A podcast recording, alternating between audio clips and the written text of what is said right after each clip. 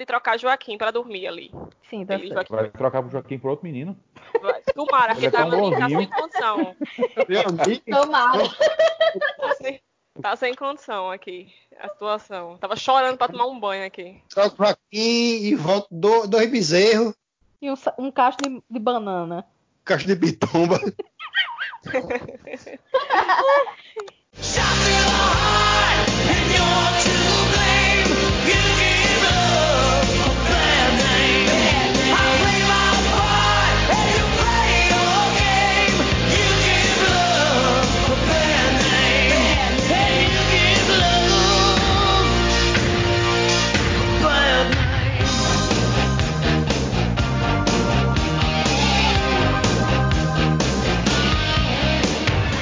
Cerveja quente, café frio, balada bosta, beijo que não encaixa, maçã na salada de maionese, uva passa no salpicão, cebola por baixo do queijo, encomenda com tamanho errado, promoção negada, farofa velha, coca sem gás, só tem filme dublado, tá em falta. Apesar de desagradável, temos que admitir, frustração forma caráter, e modéstia à parte, somos uma geração moldada na frustração. O Silvio Santos já cortou o final do seu filme? Já caiu no golpe do Na Volta a gente compra? Já fez aquela maquete top para receber uma nota 5 porque o coleguinha escorão não decorou a parte dele?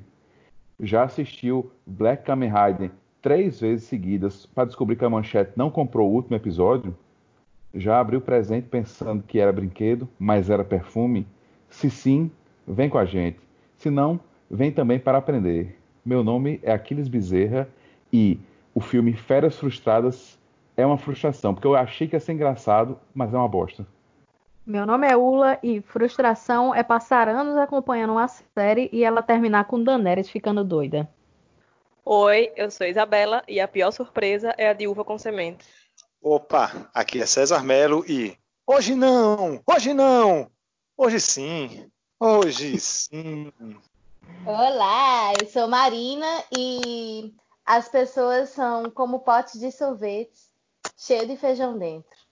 Oi, meu nome é Wilton. Frustração é você todo ano receber a mesma coisa no amigo secreto. É, não? Caralho, eu fiquei imaginando que, como é que isso pode acontecer. Como sofre. Será que é a mesma ah, pessoa que dá? Eu acho que o Wilton não, não entendeu o hashtag Fica a Dica. Will, você tem que parar de andar de pochete, cara. Meu amigo, essa história será contada durante o programa. Ok. É, eu queria dizer para Isabela que mais do que você encontrar a semente na uva, é você encontrar a uva dentro do docinho. Não, Caralho, com a uva é maravilhoso. Agora, quando você É não. morde é com semente, É não, foda, é filho. É melhor não. receber o Você carro sua abordou um tópico É importantíssimo. não, é não, é não, não é. O docinho do tamanho do, do, do mundo, aí você morde e tem uma uva dentro. Puta que pariu. É, aquele, aquele docinho Você já bem- sabe que é uma uva, Não, então você morde aquele, Não, aquele docinho espero- enorme que você pensa, espero um nossa, vai negócio ser aquele, de leite moça. é, vai ser aquela coisa super cremosa. Aí tem uma uva dentro. Homem, o cara homem, seja um olho de, de, de bode, igual no, no, no limite, mas não seja uma uva, não. Caralho, o cara bota. Olha, eu sou o cagador de regra oficial desse podcast, com muito orgulho, com muito amor. E eu já vou dizer qual é a regra da surpresa de uva. É o seguinte: tem ética na surpresa de uva. Se ela for verde, com corante verde, tá tudo no esquema. Você tá indo comer é surpresa de uva. Agora, se você é um animal que faz surpresa de uva branca, ou pior ainda, de chocolate por fora, aí você, meu amigo, tem que procurar uma ajuda, que você só pode ser um doente. Ó, o doce é tão Então, horrível. então escreva esse livro aí, que é surpresa. ética alimentar, viu, bicho? Porque, sem noção, ó, galera. O doce é horrível, o nome dele é surpresa. É, Então não espere surpresa, nada de bom. surpresa dificilmente é uma coisa boa. Rapaz, pior que o com semente, é melhor ter um carro na sua porta de mensagem. Vamos lá, vamos começar primeiro por temas, certo? Então vamos primeiro falar sobre música. Vamos falar primeiro de bandas e artistas, né? Que se reinventaram e estragaram. é, aqueles que causaram uma frustração grande, aqueles que são muito bons no disco, mas ao vivo são uma bosta, gente que não lembra a letra. Quem é que quer começar falando sobre primeiras frustrações em música? Posso começar? Pois não, senhor. É, tem artistas que não deveriam ter ido, alguns não deveriam ter voltado, e dos que não deveriam ter voltado, eu queria destacar o Guns N' Roses, Ô, que era rapaz. uma banda que era uma banda top de topzera no começo dos anos 90 e se acabou e voltou com o Robotnik cantando desafinado só metade do show e uma ruma de cara que ninguém sabe quem é porque não toca um caralho nenhum. Deprimente. No Rock in Rio, eu tava lá no Wesley Bar, ouvindo Seria- o show do Rock in Rio, né? Do, do Guns N' Roses. Eu achei muito top, mas eu tava bebaça. Então, quando eu vejo é, coisas bêbadas, elas parecem bem melhor. Não, seria a minha temática exatamente o Guns N' Roses. Mas assim, eu, eu posso dividir em duas partes. Primeira frustração de todas, matéria até mundial de, de, de música, foi o lançamento do CD Chinese Democracy, do Guns N' Roses. Meu amigo, quando eu comprei esse CD, velho, foi aquela cara de chave saindo da, da vila, sendo expulso da vila, da primeira até a última música. Caramba, bicho. Eu só mantenho porque faz parte de uma coleção, sei lá. Mas, É, é, meu eu, amigo, não, eu não considero frustração porque, dado o tempo que demorou pra sair, hum, eu sabia que ia ser uma bosta. Mas não, porque assim, é, o que eles apresentaram desse, desse disco ao vivo, eu achei melhor ao vivo do que é gravado. Eu acho por isso que, que eu me frustrei mais ainda, entendeu? Que ao vivo, o que tá gravado nesse disco é bem melhor. Eu, pelo menos eu achei, mas o disco é Uhum. horrível. Mas assim, atualmente, com a volta de, de Duff e de Slash, já melhorou muito, muito, muito, muito, muito mesmo. Tirando o Axel e o baterista, seria uma boa banda. Rapaz, isso é a galera que tá lisa, pô. Tá lisa. Aí vamos tocar aqui um som de novo, igual nos anos 80, mas jamais é igual. Se bem que no show do Rock in Rio, realmente, eu achei um show muito bom. Muito bom mesmo. Pois é, eu achei que Cara, tava bêbado. Eu, eu Eu acho que esse show do Rock in Rio você tem que ver novamente, viu? Porque só, você só consegue curtir alguma coisa ouvindo aquelas músicas e imaginando o que elas um dia foram pra você. Porque o que tá acontecendo naquele momento Ah, é intragável, intragável. Memória afetiva total, o né? Não, com certeza, com certeza. Mas assim, você é, abstrai algumas coisas, entendeu? Não, e vê eu, que ainda eu, tem alguma de instrumental ou ainda. Os caras ainda querem dizer alguma coisa. Eu acho que faz parte abstrair. Tô falando É, assim, é igual o Bon Jovi pra mim, entendeu? O Bon Jovi, depois que, que Rich Sambora saiu, Depois que virou venha Rita Lee, aí você ficou frustrada, né? Não venha Depois que falar mal de, Rita fala mal de Bon Jovi aqui. Rita Lee? total. Bon Jovi. Daquele Rock in Rio, eu acho que. Não, não me lembro direito se foi 2016, que ele veio a última vez antes do ano passado. Foi o último Rock in Rio, eu acho que ele Eu veio. tava, dor- eu tava dormindo, coloquei o despertador pra, pra acordar pra ver o show do Bon Jovi. Acordei, empolgado. Na primeira música eu. Beleza, desliguei a televisão e fui dormir de novo. Era melhor ter ficado dormindo, né? Mas Mano, foi ruim mesmo. Eu, tenho- tá eu sou fã, eu sou fã. Mas eu tenho que concordar que foi ruim. Não, É. Hoje em dia, hoje ele já sabe que, que não segura a onda e ele sabe por onde é que ele pode ir, entendeu? Ele Uhum. não se, se aventura muito, não. Tanto que o show ao vivo, que eu assisti o ano passado aqui em Recife, foi muito bom. Eu acho que ele estava tocando com a rotação a menos. Eu fui em 2010 e foi muito bom que tinha Rich Sambora. Fui em São Paulo e foi muito bom. Ah, aí, meu amigo, Mas aí- esse, esse de 2000, esse último que teve, foi muito. Ele tava tocando com a rotação a menos, pô. Ele tava ruim mesmo. E eu sou fã. Então, é isso. É, então, pelo que eu entendi, é, Bon Jovi é muito bom. Dá uma depressão, mas é bom. É, é isso. É, falando É em verdade. depressão, a minha frustração é com Los Hermanos. Que eu sei que a maioria das pessoas não suporta, mas eu eu, gosto. eu tenho uma memória afetiva muito grande de Los Hermanos, porque era o que a gente mais escutava quando eu e Aquiles a gente começou a namorar. Então, tipo, né? Que É. Memória afetiva, enfim. E aí um dia eu fui no show deles.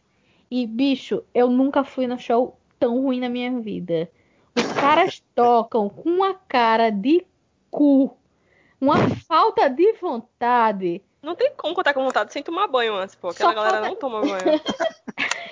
É Mas assim, cepado, não- é, é- não. Não é nem só, A falta de banho é o menor do problema do show ao vivo deles. É Não é nem só, não é nem só a falta de vontade de tocar, é porque assim, você escuta o primeiro CD é poderoso, o segundo é massa, o terceiro é mais ou menos, o quarto é horrível. Pois É, eu, é. eu concordo. Eu também só gosto do primeiro.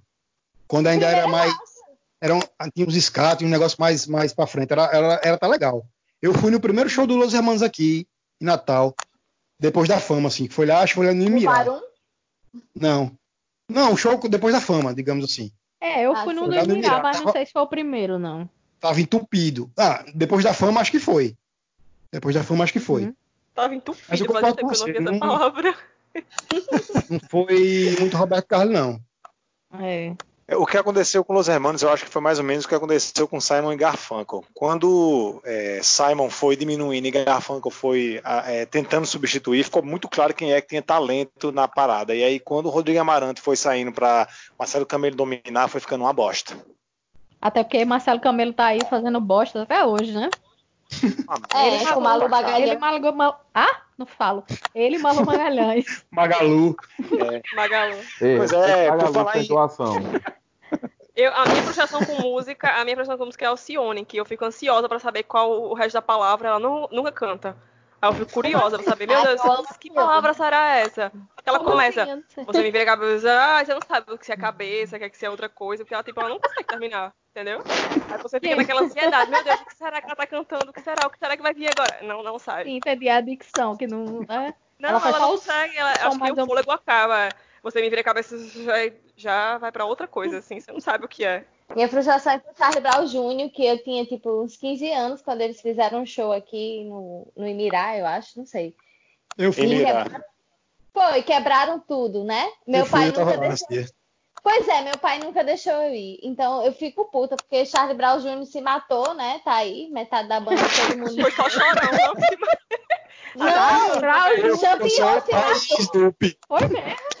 Champion se matou, ele deu um tiro na cabeça, gente. Foi, foi, Sério? foi. Foi o vilão não. dele. Champion, meses depois de foi. Chorão. Foi. Champ- é, Charlie Brown Jr. se matou e eu, nunca fui pro show de Charlie Brown Jr. Ficou só, ficou só o Woodstock e o Sujinho. Não rolou o CP22 também por causa de alguma coisa. É, também quebraram tudo lá. As pessoas não sabem, né? Mundiça. Minha Mas esse dia eu fui, tava lá, o show foi muito, muito, muito bom, viu? Do show de Charlie Brown. Muito bom mesmo. Não falem que eu vou ficar mais frustrada. Excelente. Eu fui a dois shows dele aqui em Natal. Excelentes. A banda era muito boa ao vivo. ah, minha frustração na música, ela foi num show que acho que até o Wilton tocou comigo. É, a gente, acho, acho que a gente abriu o show do Iron Maiden cover no escritório, tocando Sim. Bon Jovi. Ai, que Isso, lindo! exato. Foi o Patre! Isso, não, calma, mas aí o 4 foi uma, foi uma apresentação maravilhosa. Então eu ia assistir o Iron Maiden cover, sabia que a banda era muito boa e dizia, rapaz, todos os caras são muito bons, mas quem mais me impressiona é o vocalista, porque o cara realmente canta muito bem e faz realmente o Bruce Dixon muito bem. Só que eu não sei o que é que houve nesse dia, eu não sei se o cara estava cansado, se ele estava de mau humor, ou se, tipo, como ele estava fazendo uma sequência de shows, disse assim, não, eu vou guardar minha garganta aqui para uma data mais importante, e Natal vou ficar aqui só no Miguel. Ele não cantou nada. Não é que ele desafinou, ele tava que nem aquela piada do Zelezinho, falando de cantor da Bahia, né? Ele começava a música e dizia, demorou, mas chegou a hora. Vocês! E aí ia passear, e meia hora depois ele voltava no refrão. Eu digo, e aí, cadê? Então minha grande Ei, frustração mas a foi- gente fez foi- de novo esse show. Hã? O 4 fez de novo esse show. Foi, o foi. Queen não decepcionou, não. Quem me decepcionou foi o, o vocalista do Children of the Beast. Foi aquilo, a tenho- gente até comentou na hora lá, isso aí. Realmente foi foda. É, a gente podia tentar falar também daquelas é, músicas que. aquelas bandas, na verdade, ou artistas que não passam mais da, da regra dos 15 anos. Tipo, as coisas que você escutava antigamente, hoje em dia você vai escutar e fala: não, cara, acho que não dá mais não. E uma pra mim, é, que eu escutei muito na minha vida, mas hoje em dia eu boto e falo: não, não rola. É a nossa amiga Alanis Morissette. Não sei o que aconteceu, mas não rola mais. Ela ainda Mas- canta bem, viu? Eu gosto, eu gosto, ainda É, gosto. eu ainda gosto. Esses dias eu tava ouvindo aquele primeiro CD dela e eu ainda gosto. Não, cara, eu, eu achava foda demais. E aqueles CDs têm uma, tem uma mixagem de som fantástica, bem produzidos pra caralho. Mas ela, ela continua cantando bem e tal, mas não rola, não rola. É a música que não, muito... não apela mais pra você, né? Não, não rola. Não é porque é ruim. Simplesmente não acontece mais nada quando eu escuto. Tem química. Não toca Não, mais seu nenhum. coração. É, Nenhuma, você, nenhuma, você não é nenhuma. mais aquela jovem adolescente que você foi outrora. Eu não sou, É. eu não tenho mais aquelas inseguranças, entendeu? Hoje em dia eu, eu me, me conheço muito mais como a mulher que eu sou e me conecto com minha essência feminina. né? Eu já, já passei, já passei, evoluí. Eu não sou Ah, mais um então- ser que então me deixa isso- tocar por Alanis Morissette. Então, dado isso, César, você não chora mais quando é, ouve Don't Speak do No Doubt. Pois é, aí não. aí- aí não, aí não. choro. Pois é. Também não vou dizer que eu não Pronto. escuto no doubt. Pronto, É tá aí coisa que uma coisa que eu escuto. escutei e eu já acho horrível. É no doubt. É muito Ai, não, mas não fique, não vai ficar horrível. Eu gosto, eu gosto bastante. Porque tipo, eu nunca gostei realmente no doubt. É, Tipo, ah, eu, eu, eu, quando era menina adolescente, eu achava o máximo. E a- o visual eu achava sensacional. Hoje em dia eu olho e faço, não, não, não. É o CD que estourou eles, o É, Kingdom, desafio, né? eu ainda acho muito bom. O que tem Don't Speak, eu ainda Uhum. acho muito bom. É bom. Quanto a Alanis, assim, eu ainda gosto bastante, mas assim, a frequência com que eu escuto realmente tá bem mais espaçada que antigamente. Mas ela canta, canta muito, pô. Com o No Doubt e, e aconteceu uma, uma coisa diferente, que é essa coisa que a Cris falou aí, citou aí no, no começo de é, bandas que mudaram e não ficou mais, não ficou mais legal como era antes. A, a Gwen, é, Gwen Stefani é, aconteceu a mesma coisa com ela que aconteceu com a Shakira, né? Elas eram é, tinham, tinham personalidades musicais muito Uhum. interessantes e abriram mão dessas personalidades para virar umas é, divas pop genéricas, Concordo. totalmente Concordo Sim, é verdade, é verdade. Perderam, para mim, realmente perderam realmente o aquele carisma, perde- realmente perdeu. Pois é, as É, duas eram meio que é a- frustrante, né? as dos.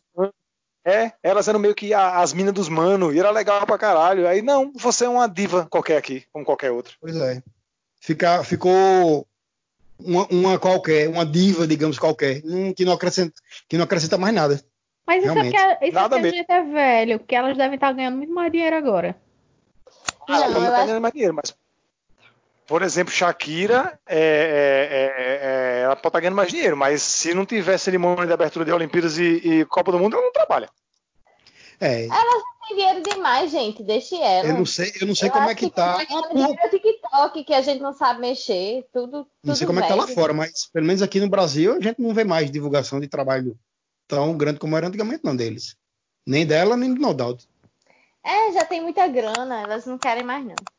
É, e também se você for considerar quem faz sucesso hoje em dia, as, as cantoras pop que fazem sucesso hoje em dia são as mais pasteurizadas de todas, né? Personalidade zero, então. Ei, por falar nisso, assim, eu ouvi o CD de Du- o CD, ó, como eu sou antiga. uhum, O álbum novo de Duda, Dua, Dua Lipa, Duda- Duda. do, sim, do, do Alipa. Porque Dua tem Lipa. Duda Beat e Dua Lipa. Não, é, é Dua Lipa. Muito bom. A Muito irmã. Pirulipa. Exatamente, mesmo sobrenome. Dua Lipa, muito bom. Recomendo. Nunca ouvi, Eu não. Dizem que é bom, mas eu não ouvi, não. Eu, eu não sei porquê, mas eu só me refiro a Duda Beat como Maria Eduarda Beat. Eu, eu não sei nem se o nome dela é Maria Eduarda, né? Porque se a pessoa é Duda, com certeza ela é Maria Eduarda. Não, Mas ela é tem Duda, Duda ela é não, tem Duda Beat e Dua Lipa. São duas pessoas Ah, diferentes. tá. Duda Duda Beat Little. é Eu brasileira. tô falando de Dua Lipa. Dua Lipa, é, Dua Lipa. Dua Lipa é britânica. Eu tô por fora dessas coisas. Eu sou E muito Duda Little. ruim pra música. Duda Little é ótima. Eu, eu- não, eu tava só pensando aqui Duda negócio que é uma tremenda frustração, mas eu acho que não cabe colocar no episódio, não. Até porque eu não vivi exatamente essa, essa frustração. Frustração cabe. Eu posso falar uma frustração? A frustração do quadro que eu ia falar. Pois não? É, aqueles você se- você tava na banda ainda. Você se lembra daquele show que vocês fizeram lá em São Miguel do Gostoso? Sim. Que deu total de, de público era eu, Mamá e Pedro e Sim. Juliana. Quatro pessoas. Quatro A pessoas. A gente tocou um texto, repertório e disse, galera, obrigado aí, valeu, mas não dá. Aí a dona do bar falava assim: não, é porque tá tendo uma festa muito grande aqui em São Miguel, então tá todo mundo lá. Aí a gente, aí a gente ficou meio assim, né? Então, aí foi todo mundo pra pousada e Rafael, muito doido, fez. Gente, a gente tem que ir para essa festa. Essa festa tá rolando aí e a gente tem que ir. Aí Aquiles, Felipe e Juliana foram comendo Pittsburgh, né? Aham. E a gente foi pra festa. Quando chegou lá, essa festa era uma casa gigante. A gente achava que todo mundo de São Miguel do Gostoso estava lá, né? Era uma casa gigante e a gente achava também que era uma fortuna para entrar. Então a gente foi lá no quintal e falou com segurança para entrar nas intocas. Deu 20 conto pro segurança, então todo mundo entrou. Quando a gente entrou nessa casa, a gente deu logo, a gente entrou pelo quintal. Aí deu logo de cara com um casal fazendo coisas indevidas no quintal, né? Uhum. E eu disse, meu Deus, eu vou morrer aqui, porque era muito estranho, né? E eu achando que era uma casa que estava cheia de gente, que estava bombando, não sei o que lá. Quando eu entrei, parecia um cenário de Hermes e Renato. Então foi bom. Um cara tocando teclado. Era horrível. Não, mas o cara, o cara tocando teclado era bom, porque ele era talentoso e tal, mas o contexto era ruim, entendeu? Porque você vai para uma festa que tá só um cara tocando teclado, é ruim, né? Enfim. Só e pode assim, ser ruim. Não, eu tô imaginando, É. a festa era um real pra entrar, né? Aí o povo, vamos E a gente deu 20 aqui. 20. E o a gente segurança deu 20. a gente deu 20. Aí eu olhei assim, olhei para um lado, olhei para o outro. Eu fiz, meu Deus, é aqui que eu vou morrer, é hoje. É hoje que eu vou morrer. E aí uma dose de uísque era 20 reais. E, e foi todo mundo se espalhando assim pela festa. Deu maior treta. Helena apanhou nessa festa. É, eu fiquei desesperada porque eu achei que ia começar uma briga. E a gente acha... eu fui, assim, eu vou contar porque é uma frustração, né? Porque eu fui achando que era uma super festa. E quando eu cheguei lá, era uma festa estilo Hermes e Renato, que tinha uns, umas notas musicais em TNT na parede. Era Não. podre. Mas tinha muita gente podre. Tinha muita gente na festa? Tinha, tinha muita gente, mas assim, era horrível. Foi horrível.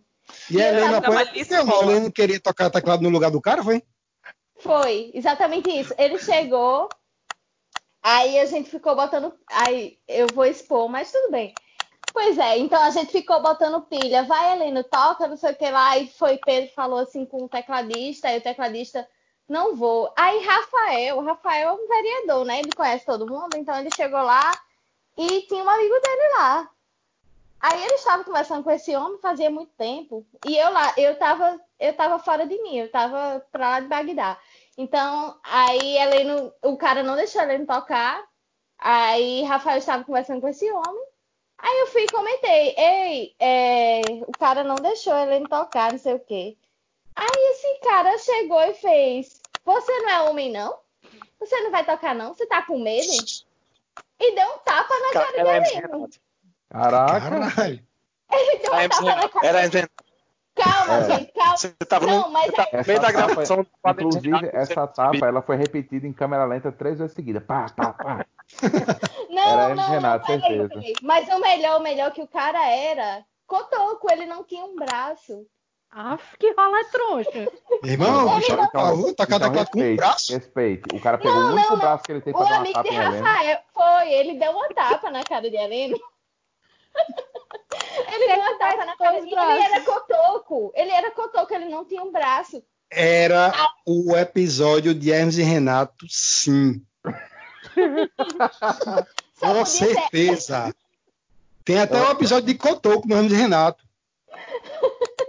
Ele era, Era sim. cotoco. E, e- e ele tava conversando com o Rafael fazia muito tempo e eu não tinha percebido que ele era cotoco. Só quando ele deu a tapa em Heleno que eu percebi que ele era cotoco. Cotoca tá Aí eu me- errado. Meu irmão, se eu, tivesse, se eu tivesse nessa festa aí, eu tinha tirado onda demais com o Heleno. Igual o episódio, o episódio de Hermes e Renato. Vocês apanharam de um aleijado! E eu comecei a ficar desesperada e eu fui juntar gente, o pessoal, era Mamá, Pedro, Rafael, era muita gente. E eu tinha que juntar todo mundo para ir embora. E eu comecei a ficar desesperada, achando que ia morrer ali naquela festa. E esse cotoco, ele tinha duas homens. é uma coisa de Hermes e Renato mesmo. Esse cotoco tinha duas mulheres e deu em cima de outra mulher. Horrível. Irmão, Nessa hora você pensou, você pensou que você estava noutra cidade, em São Miguel do Cotoco. Ei, era, era Renato, pô. Era sim, certeza. Era o É, Felipe cara. Bolsonaro, é aquele que pega todo mundo do condomínio? Exatamente, era praticamente isso, só que cotoco. 04. Ainda Cotoco, meu Deus do céu.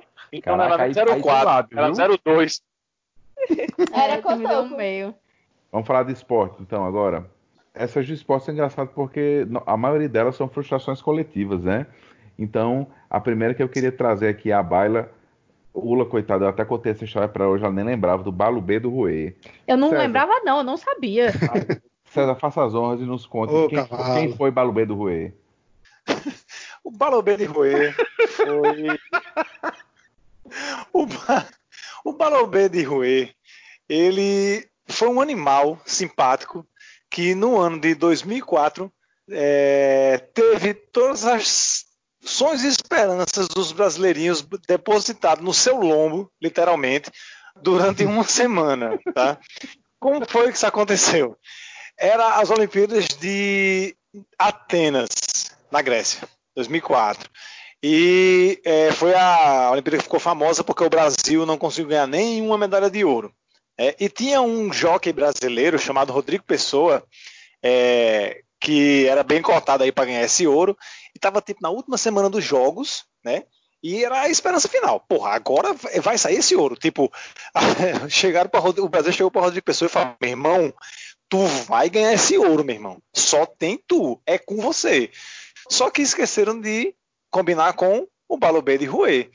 E aí, é, o que aconteceu foi que no dia da prova, no dia de ganhar esse bendito ouro, o ouro Salvador do Brasil, é, o brasileirinho médium foi apresentado a um verbo que ele não conhecia, chamado refugar. Pois foi isso que aconteceu. O diabo do cavalo não pulou os obstáculos, simplesmente. Nesse dia ele não quis pular. Aí foi uma coisa linda, porque esses pismo, os obstáculos são umas travas. Aí cada vez que o cavalo chegava perto de um obstáculo, ele danava os peitos nas travas, caía as travas tudinho. E lá ia a esperança do brasileiro caindo também no, no chão de terra do hipódromo de Atenas. Mas, tipo, e foi muito louco isso, bicho. A gente parou, o Brasil parou para ver um cavalo pular por cima de umas varas. E deu, deu merda no final. Isso Ou era seja, só começo. O gente não brasileiro é o um tremendo num pé frio, porque se o brasileiro não tivesse assistindo, tinha dado tudo certo. Bicho, bem feito pro brasileiro. Quem tava lá era Mick Jagger. É. Provavelmente Não foi tava. uma mas- badalação da porra disso aí, bicho. Meu irmão, é to- todo mundo sabia quem era o Balobê de Rouet durante os próximos dois meses. E, te- e teve musiquinha de paródia no Cacete do Planeta, teve o Diabo. Agora, bem César, feito o Pra brasileiro. ganhar, pra ganhar 10, qual foi a música de, de- do Cacete do Planeta que fez paródia com o Balubê do Ruê? O Balobê de Rouet vai refugar com você. Exatamente. E por aí É, tipo, foi bem feito o brasileiro que naquela época depositou todas as esperanças de um futuro melhor num cavalo e segue fazendo isso até hoje. É, num burro, na verdade, né? Justo. É um equino, é. mas é outra espécie. Na verdade, é, antes era no equino, agora é mais de- é no asinino. Pois é. É, outra frustração coletiva do esporte, que César já citou aí na sua abertura, foi o grande episódio de Rubinho quase vencendo Michael Schumacher, mas na última curva, hoje não. Rapaz, eu não consigo pensar nisso sem rir. Essa foi muito frustrante. Coitado Foda. do Pensei que Rubinho. vocês iam falar do 7x1. Vai, vai, vai ter sua hora também, mas é porque essa do, do, do Cleber Machado foi, foi você acompanhar uma pessoa se frustrando na sua frente. Cleber Machado disse: é, Schumacher é o número um, ele é o líder do campeonato, mas hoje quem foi melhor foi o Rubinho e a equipe não vai interferir. Hoje não tem essa, não. Hoje não. Hoje não. Na última curva, hoje sim. Hoje sim, a Rubinho deixou passar é, Michael Schumacher. E hoje, hoje, sendo mais maduro, eu entendo que ele foi profissional e teve que fazer o que mandaram. Ok, nenhum problema nisso.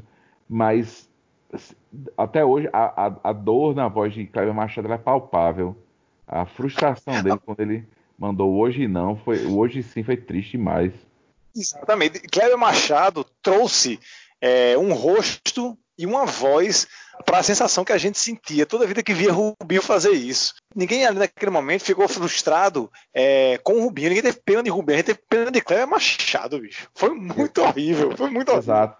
Da mesma forma como a voz de Galvão Bueno, ela personificou o sentimento que a gente sentia quando Tafarel pegava um pênalti, né? Tafarel! Isso aqui é sua, Tafarel. Quando o Senna ganhava, Ayrton, Ayrton, Ayrton, Senna do Brasil. Era muito linda essa frase. Cléber Machado é, mas hoje não, hoje não, hoje sim. E foi, foi, foi onde eu internalizei o conceito de vergonha alheia. Foi nesse episódio. E o 7x1? Foi, você, você acha que foi uma frustração ou foi mais uma surpresa? Pra mim, o 7x1 foi uma surpresa. Eu tava lá em Friburgo, no Rio, e faltou energia na hora do jogo. Aí eu ficava ligando pro meu namorado na época, eu disse, e aí, como é que tá? E ele falava, rapaz, fez mais um gol. Aí eu, homem, desce de onda. Aí Você ligava tava achando que era mentira, né? Era! Homem, deixa de onda. Não, fez mais um gol. Eu disse, não, não é possível. Rapaz, foi 7x1. Eu disse, não pode ser. Essa pra você foi uma surpresa, foi uma surpresa de uva e com caroço. Exatamente. O, o 7x1 foi muito foi, foi uma frustração coletiva da, da nossa de- dessa década, né? A grande frustração coletiva dessa década. É, e eu, eu acho assim que ela demonstrou exatamente como é que o brasileiro reage a uma frustração. Porque enquanto, até o 5 a 0 até virar o primeiro tempo, foi consternação, foi tragédia, foi, foi horrível e todo mundo desesperado com aquela situação. Bicho, o segundo tempo, o brasileiro já virou a chave, já virou a canalhação. Tipo, Eu lembro perfeitamente disso acontecendo. O, chegou no intervalo do jogo, todo mundo atônito. Com 5 minutos do segundo tempo, tava todo mundo vendo o jogo já e tirando onda com a situação. Porque, Fazendo tipo, um es- é, escalonou pra um, pra um ponto tão absurdo que, bicho, não tinha mais como ficar triste com aquilo, sabe? Só dava pra rir. Só dava É, simplesmente nesse pra caso, rir. então, é melhor perder de 7x1 do que perder de 2x1, né? Muito melhor. O, o Brasil, por exemplo, deixando no mundo do futebol, é muito mais magoado e, e tem uma, uma cicatriz muito mais forte com a derrota de 3 a 0 para a França na final de 98 do que para esse 7 a 1 7 a 1 virou, virou, virou piada, pô. Virou piada facinho na boca do brasileiro. Exato. Pois é. É, pra eu mim achei foi. Claro que isso aí foi foda também, mas aquela final do vôlei masculino na Olimpíada de 2012, bicho, contra a Rússia. Eu acho que só você vai lembrar disso, viu? É, porque, na- a- assim, eu, eu gosto do vôlei, sempre fui, fui atleta. Brasil, Nalber? A única pessoa que assistiu vôlei. atleta. é, acho que aqui só eu que assisti. Talvez Isabela também, por causa do Nalber, mas Não, se Eu- for eu lembro a mais. frustração é certa. Maria. Isso aí não tem, não tenho dúvida. Mas a a virada que o Brasil levou na final, bicho, foi incrível. Tipo assim, a galera, tipo, parou de jogar e deixou. O Eutis foi masculino ou feminino? Masculino, foi na final de, da Olimpíada de 2012. Eu lembro de uma situação Sim. do feminino também, que foi bem isso. Foi. Tava tipo tre- Foi foda dois- essa. 2 a 2 a 0 e aí de repente de- deixaram o time adversário virar 3 sets e, e foi inacreditável como o time se entregou. É, Essa do, essa do feminino não foi, foi assim uma virada exatamente, não. O jogo vinha equilibrado, mas chegou no quarto set é, e o Brasil fez 24 a 19 Ah, para esse fechar o match set e ganhar o jogo. É, mas o pro... É, tipo, Exatamente, eu lembro disso. Mas o 24 a problema E, e- Aqui e não deixou chegar. final. Não, foi Mas na acho que- semifinal. na semifinal, justamente, não foi na final. O, o problema do masculino foi na final, meu irmão. Esse negócio da frustração não é exatamente. não é- não é- a culpa não, às vezes não é de quem lhe frustrou, é como você se sentiu em relação àquilo, né? Isso. É, Exatamente. sim. Pô. Eu queria, eu queria puxar o próximo assunto, que ele se chama Anderson Silva. E eu queria palestrar aqui um pouco, dizer que Anderson Silva, na verdade, ele é um megazord de frustrações. Afe Maria. É, porque você fala bem assim, caralho, Anderson Silva, multicampeão de MMA. Mas qual Anderson vai- Silva? O Spider? Então, a estamos falando do Spider, né? Porra, o Spider, multicampeão do, de, MMA. Aí você vai ver a foto. Aí quando você vê a foto, é um cara atlético, magro, podia ser da- lateral direito do, do time dos ex-alunos, que você bate bola todo domingo. Fala assim, né? Ele fala desse jeito. Pois é, aí você vai, aí você vê a foto. Aí quando você vai ouvir Anderson Silva falando, tipo, aí, aí, tipo, ah, esse aqui é Anderson Silva, fala Anderson Silva, como é que foi a luta? É, eu dei uns murros e uns chutes. Que porra é essa? isso, meu amigo. Sabe, tipo, aí vai a frustração. Aí você, beleza, aí teve aquela época que a Globo tava Quando super alguém, no... diz, a- quando alguém diz assim, o cara lutou 40 vezes, maior campeão do MMA, eu penso logo que ele é Chong Li. É. Aí quando tu vê é o negão Maguinho. Pois é, aí, aí assim, é- é- é- quando você fala assim, um campeão de, de MMA, eu imagino logo aquele cara, Nico, é, Nico Krokop, que era um, um- um russo, que o bicho tinha cheio de cicatriz na cara, bicho, que eu tenho certeza que ele, é, antes de, ir pro MMA, ele era matador da máfia russa, bicho, e botaram, jogaram o cara no ringue e falou, pronto, bicho, tu- se, se só chega até o ponto de matar, quando chegar ao ponto de matar, você para, sabe? Imagina logo um cara daquele. Aí você olha pra Anderson Silva, um cara ok, é um cara ok. Aí beleza, ela vai à Globo, e aí é, é, fez aquele negócio todo do MMA, e vamos transformar num esporte popular e tal. Aí quando tava na hora dele brilhar pra ficar o super ídolo brasileiro, meu irmão, aquele nocaute que ele sofreu e perdeu o título é ridículo, tanto pela circunstância dele querer desviar e levar o, o, o nocaute, A displicência dele foi um negócio imperdoável. Não, e o jeito que ele caiu, meu irmão, igual um boneco, brother, dobrando o joelho, sabe? Tipo, aí, beleza, fez essa merda, aí vamos lá, recupera, vamos voltar, aí vai quebrar a perna no meio, brother. Megazord de frustração, entendeu? Eu esperava Eu, muito eu, mais eu me arrisco dizer que ele não quebrou a perna, ele torou no meio.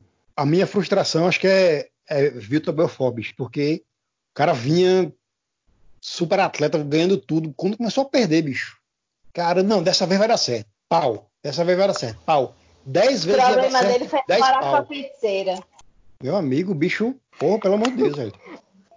É, o Vitor Belfort, ele, no- depois que ele perdeu a primeira, ele fez igual aquele episódio do pica-pau, que, a- que ele rouba a vassoura da bruxa e solta ela uma faca de vassoura. Que aí no final do episódio ela vai testando uma por uma. Tipo, Vitor Belfort querendo voltar e ganhar. Lá vamos nós, pá! Lá vamos nós, pá! É isso mesmo. É, essa aí é a frustração. Ah, tem um episódio de frustração. Só uma coisa mais pessoal, né? De novo. Então, aí eu trabalhava lá na, na Design Brasil e eles fazem formatura, e a maioria das formaturas de medicina são eles que decoram. Aí veio um funcionário e falou assim: Ei, essa formatura de medicina vai ser a Loki. Aí eu disse: Meu irmão, eu vou. Aí eu chamei uma amiga minha e fiz: Vamos de penetra, né, amiga? Vamos. A gente Vamos chegou pagar lá. 20 pontos para segurança. Não, a gente ia entrar de graça real. A gente Yeah. chegou lá tudo, tudo arrumada, né? De salto, não sei o que lá, não sei de convenções. Aí o segurança barrou a gente. Aí eu disse, não acredito não. Aí eu chamei o cara lá do buffet. Aí o cara do buffet foi, aí falou. Aí nada de querer deixar a gente entrar. Aí eu chamei o cara do cerimonial, o cara do cerimonial deixou a gente entrar. Então a gente entrou por detrás das cortinas, sabe? Não foi pela porta principal, foi por detrás das cortinas. Aí a gente entrou. A gente passou a noite toda esperando a Loki e a Loki nunca apareceu. Isso foi uma grande frustração pra mim. Até agora eu tô esperando a Loki. Então. Mas, mas o que foi que aconteceu? Era mentira? Ou ele Era? Mentira, nunca- a Loki nunca, nunca fechou com um baile de medicina, gente. Eu acho que ele nunca Ué? veio nem aqui, veio? O Wesley veio, eu acho que já Veio? veio, lá, no, no- lá em Pirangi, mas o Wesley Safadão já foi para um baile de medicina, mas a Loki não, gente. A Loki nunca foi. E aí eu fiquei esperando a Loki a noite inteira e foi o filho de Bel Marques. Mesma coisa. Quem é o filho do Apoio. Marcos? Rafa Pipo Pipo. Marques. Pipo Marx? Como é? Pipo Marques. Pipo Marques. Olha. Tipo Ah. Max. Pipo. Que eh, tem aquela música sobre, é, que é sobre. É, que ele também tá naquela época que ele morava na, na- no mato, Jungle People. Sim, entendi. Foi E e falando Pipo em, e a Loki nunca chegou. em histórias de frustração, né? Um amigão meu aqui de, de infância, ele morou aqui um tempo, aí voltou para Belém, que ele é, de, ele é de Belém, família de Belém. Aí a gente passou muitos anos sem, sem, sem se reencontrar, sem se ver. Aí ele, pô, cara, vou. Esse ano vou aí e tal, não sei o que, lá vai ser legal, vou encontrar você, a galera todinha. Vou levar um presente para você, não sei o que lá, você vai gostar muito, não sei o que lá. Tenho certeza que você vai gostar. Eu, caralho, o que, que esse bicho vai trazer, meu irmão? Será que vai ser um macaco, um pote de açaí, alguma coisa legal? O bicho disse que tinha certeza que eu ia gostar. Eu, beleza, naquela, naquela Na empolgação da porra, meu irmão, presente lá do Pará deve ser uma coisa bem massa, exótica, assim, show de bola. Aí o cara chegou, e aí, meu irmão, conversa vai, conversa vem e tal. Ele chegou, veio aqui em casa, aí me entregou um saco, aí me entregou uma camisa do Flamengo, daquelas feitas tipo na. Na de pano de rede. meu amigo, por aí. Não era nem de, de tecido, era tipo uma lona mesmo. Até bonita, mas mal feita que só porra. E o melhor, a cereja do bolo. Um saco cheio de CD e DVD com o melhor do Tecnobrega. Ah, ah. Meu Aí sim, aí sim. amigo, que massa, bicho. Que massa. Eu olhei assim, meu irmão, eu não, Eu não estou acreditando que você me deu isso, cara. Cara, eu, eu ainda tenho esse saco e o saco está lacrado. Isso, isso tem uns seis anos que ele me deu. Não tinha menos de 30, Will. não. Um saco cheio, com muito DVD, muito CD. Meu amigo, frustração medalha de ouro aí, viu, bicho? Dá pra curar essa frustração. Você pode pegar esse é, saco de CD e DVD inteiro e tentar trocar no macaco. Acho que dá jogo. Eu, eu tava esperando o macaco. Eu lembro que em 2001 ou 2002, é, no Réveillon, ninguém tinha programado nada. E o pessoal da faculdade né, disse: Não, sabe o que é que vai ser bom? Todo mundo tá indo curtir axé, não sei o que, encanto tal, vai ter no Ponta Negra, mas tem um negócio que ninguém tá nem sabendo e que vai ser massa. Aí eu disse: O que era? Sabe aquela banda nova, Los Hermanos, que tem aquela música Ana Júlia? Eu disse: É boa essa banda. Vai ter lá no Barra Mares. Aí disse, pronto, então fechou, vamos no, aí eu, vamos no Barra Mar, nunca fui lá, não sei nem como é que é. Beleza. Dia 31, todo mundo se arrumou, chegou. Foi quando chegou lá no Barra Mar, ninguém. Eu disse, rapaz, será que vai ter mesmo? Será que não avisaram? Será que a divulgação foi ruim? A banda tá começando agora, mas não acho que seria um negócio tão, tão desorganizado assim, não. Quando começou a tocar O banda, único show de Los Hermanos vazio. não, aí quando a gente chegou lá, eu disse, amigo, que banda que vai tocar aqui? Não é Los Hermanos, não? Aí o cara disse, não, senhor, é a banda Los Manos. Caralho! Rapaz, aí foi uma frustração monstro, viu? Puta que Los pariu! E aí, vamos lá pro jogo? Bora. Cadê então o jogo? pronto. O jogo é o quê, gente? Gosto de competir. Vamos lá. Na verdade, não- ho- hoje não vai ser nem. É, tá, então vou, vou começar. Não é competição, é só Bem, constrangimento. Opa, então é com Eu nós. também gosto de constrangimento. Tá, então vamos agora para o nosso momento do joguinho, que hoje é mais como uma dinâmica. E a brincadeira é: se pegar não pegou, mas se pega. Hum. E a dinâmica vai ser o seguinte: eu vou propor cenários frustrantes e aí vocês respondem qual seria a reação natural e em seguida qual seria a reação dos seus sonhos, aquilo que vocês realmente gostariam de fazer caso pudessem naquela situação, tá? Eu vou começar dando um exemplo e depois vou falar de vocês. É, por exemplo, domingo à tarde, Fluminense ganhando de 2 a 1 se ganhar tá na Libertadores, jogando fora de casa, 47 do segundo tempo, aí vem Orinho e escorrega na entrada da área. Atacante adversário pega a bola e empata o jogo. O jogo acaba, Fluminense fora da Libertadores. O que é que eu faço? Eu me levanto e vou lavar a louça puta da vida em tempo de quebrar os pratos e depois vou dormir mais puto ainda. O que eu realmente gostaria de fazer? Tomar um banho, ir até o aeroporto, comprar a primeira passagem para o Rio de Janeiro, descer direto para Laranjeiras, ficar lá esperando aquele puto chegar no treino, só para passar as três horas de treino gritando pelo ouvido dele: Orinho, você é muito burro, filha da puta! Morou? Morei. Muito bom, muito bom. Quem Só que você foi muito leve aí.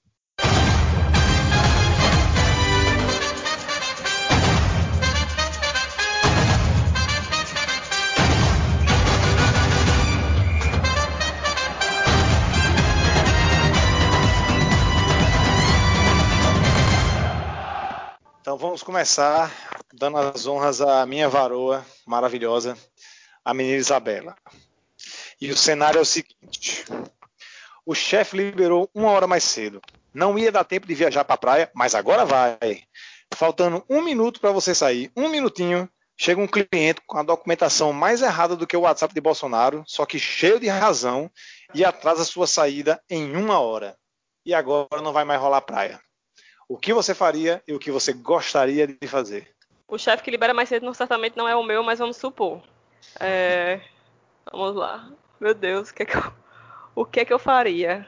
Eu mandaria ele ligar para o meu chefe e dizer que resolvesse com ele. Isso aí eu faria, certamente. eu gostaria de fazer. Olhar pra cara dele bem séria, olhar a documentação, botar em cima da mesa assim e falar: É, tá tudo errado aqui, eu não posso atender, infelizmente, então volta aqui outro dia, ou então se você quiser reclamar, vá no saque, ou então ligue para o, o chefe, fale com a gerente. Mas não me, estressa, me estressaria mais não.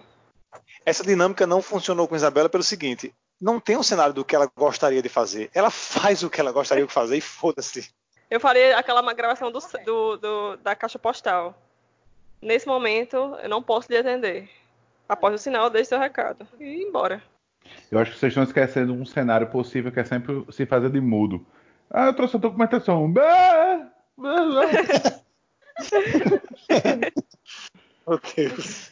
Meu Deus. Já que, você, já que você me brindou com essa pérola, Aquiles, vamos lá. Menino Aquiles. Sexta-feira à noite, deixou o FIFA 20 baixando desde manhã, vai fechar a semana de trabalho jogando videogame. Chega em casa, toma um banho, abre uma cerveja, liga o videogame, acaba a energia pelas próximas seis horas. O que você faria e o que você gostaria de fazer? Rapaz, eu acho que o que eu faria, ficaria muito puto porque quando acaba a energia, nem para ler um livro hoje em dia você não, não, tem como, né? Eu devia fazer. O, o que eu não faria, porque eu sei, eu me conheço, mas o que eu deveria fazer é fazer igual a, a Alexandre Pires. Aí eu me acabo num copo de cerveja. Era estrela em ação. É o único jeito. Duvido. Rapaz, beber nessas situações é, é, é, é pacífico, que é uma atitude que não serve para nada, mas é tão natural que você, quando tiver emputecido, você beba, que, que eu, eu, acho que o ser humano nasceu com esse instinto e algumas pessoas simplesmente temam em não segui-lo. Já desde de gama, na dúvida, esteja tratado. Então vamos prosseguindo. Menino Wilton, você está chegando em casa pós-show, não rolou aquele rango esperto no fim da night. A barriga está apertando, abre a geladeira, coloca aqueles 500 ml de leite geladinho no copo, pega a lata, acabou o Nescau. O que você faria? O que você gostaria de fazer? Rapaz, o que eu faria era pegar. Que eu até faço, igual a Isabela, pronto. Botaria um pouquinho de açúcar, mexeria aí pra dentro. não, me, não me estressaria com isso, entendeu? Isso aí realmente não me estressaria. Um homem que chega à noite, depois da noite de rock and roll, vai tomar um copo de leite, esse homem não quer brigar com ninguém, não. Exatamente, é um, É, é só um homem iluminado. É. Tá difícil. Pode, pode acabar o Nescau, tendo pelo menos, tendo pelo menos um açúcarzinho. Se não tivesse açúcar, ia ser sem açúcar Puro. mesmo. Que é meu geladinho, tava bom demais. Deus, Substituiu. Gente, eu botava o leite você. de volta na caixa. Eu também.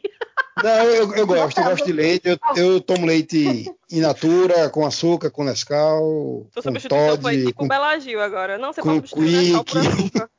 Não, eu, eu, eu Você tomo, tomo. substituir o Nescau por um churrasco de melancia. Não. É, Inclusive, comprei o, o achocolatado de prestígio, que, meu amigo, Não, Que delícia. só pode ser uma bosta. eu não confio no seu Não. paladar, Wilton. Tem cara Não. de ser uma bosta. Olha, eu queria Ixi, falar. Maria.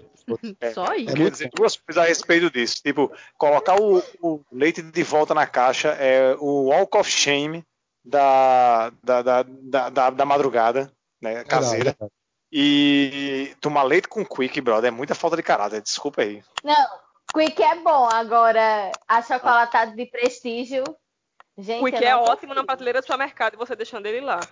Ele é ótimo nessa posição. É. Ele nasceu pra Quick é isso. bom, o Quick é bom, o Quick é bom, mas não, não concordo, não concordo. achocolata- achocolatado de prestígio, gente, tem uma cara de azia da porra. Então vamos seguindo aqui. Deixa eu ver quem é o próximo. Ah, eu gostaria de chamar a nossa nobre convidada neste momento. Olá. Olá. É, Vamos lá. Segunda-feira pesada no serviço. Depois de um dia de cão, você entra no chuveiro exausta pelo fim do dia para descobrir segundos depois de ligar o chuveiro que a resistência queimou. O que fazer? Cancela o banho. Simplesmente, porque eu não tomo banho frio nem a pau. Cancela totalmente o banho, bicho. Sem condições. Cancela, dorme, dorme suja, E acorda limpa. Acorda limpa. como- acorda limpa, passa uma botinha no pé e vai deitar. Cai um, no pé. lenço, um lenço umedecido no pé. pra não ficar É, eu, preto. eu, eu fui mais pobre disse uma bucha, né? Mas pode ser um lenço umedecido no pé e tal, e vai deitar, porque eu não tomo banho frio. I'm sorry. Rapaz, quando chegar do trabalho, eu tomo banho até de água da geladeira. Agora o Mas problema. o meu trabalho sempre foi no tela? Eu nunca, Não, eu nunca fui. Dá. Como eu já acordei. O maior d'água do mundo e do Brasil. Aquele frio maroto. Você liga o chuveiro, aperta aquele botãozinho tup, e a água continua gelada. Não, Lágrimas rolam, viu? É, Não, Nessa não é, é dobrada. Já, Mas não rola vou esquentar água, eu não vou esquentar água para tomar banho, nem vou tomar banho frio. Eu Já vou dormir suja. já aconteceu comigo de, de, de manhã acontecer. E aí eu fui, fervi a água e tomei banho de cuia, porque não tem condições de vou tomar banho fazer frio. É, Eu depois você chega encararia, trabalho. eu, eu, eu não consigo de sem tomar manhã. banho. De manhã Eu não, não, pô. Eu vou fedendo, vocês que lutem, entendeu? Não, eu já saí da, eu já saí da minha casa pra ir tomar banho na casa da minha sogra pra não ir tomar banho, ou pra não ir trabalhar fedorenta. Mas Aproveita o período de relação, pandemia, aproveita o período de pandemia, todo mundo de máscara. É. em relação a, Evita o a banho. De frustração, forma alguma, eu vou fedendo mesmo.